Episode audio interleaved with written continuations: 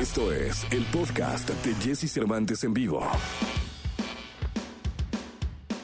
Es lunes, lunes 7 de junio del año 2021 y llegó el momento de enlazarnos con Juan Manuel Jiménez, un periodista que ayer estuvo al pie del cañón. Lo felicito, te felicito Juan hiciste un gran trabajo el día de ayer en MBS Noticias eh, en la cobertura de domingo dominical de la jornada electoral en México. Hasta el momento, ¿cómo van las cosas, Juanma? Bienvenido a este programa. Muchísimas gracias, Jesse. Pues sí, efectivamente hemos estado al pendiente de todo lo que ha sido noticia a lo largo de las últimas horas en la República Mexicana, después de esta jornada electoral, los comicios más grandes en la historia de nuestro país, que hay que decirlos, marcharon con muchísima tranquilidad.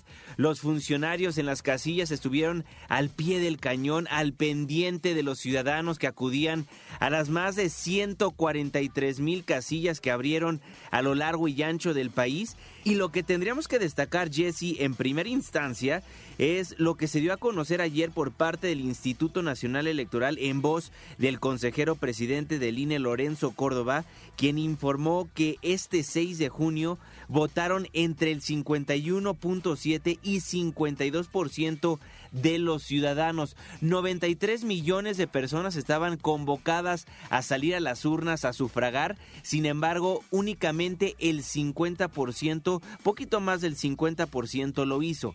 ¿Por qué destacamos esta cifra? Porque son elecciones intermedias, Jesse. Ayer se vivieron estos comicios intermedios y normalmente en estos comicios, en esta jornada electoral intermedia, únicamente salen a participar arribita del 40%. Por eso es importante destacar esta cifra que da a conocer el consejero presidente, donde nos informa que 51.7 y 52.5, entre 51.7 y 52.5 de los ciudadanos salieron a las urnas.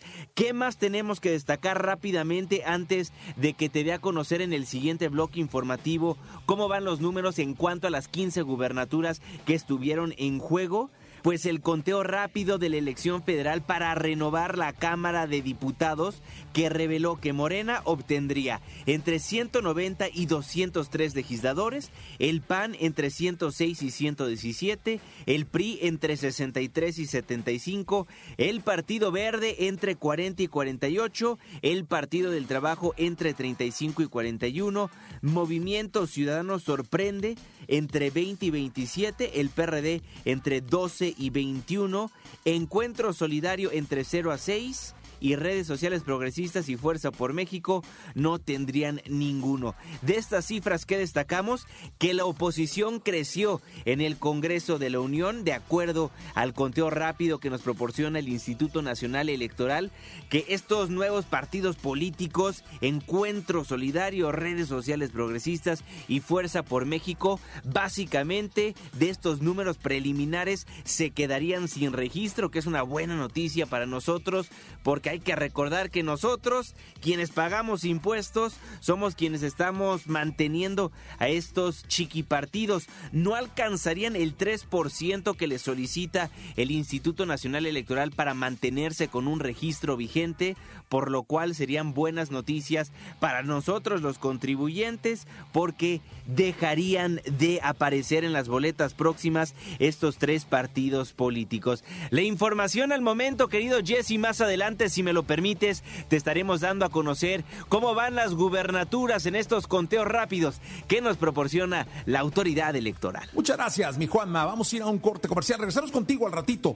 Volvemos a hacer un enlace para que nos digas cómo va el proceso electoral, el conteo de los votos, las polémicas, los ganadores, los perdedores, cómo van las cosas en este proceso. Así que regresamos contigo al rato, Juanma. Gracias. Escucha a Jesse Cervantes de lunes a viernes de 6 a 10 de la mañana por Exa FM.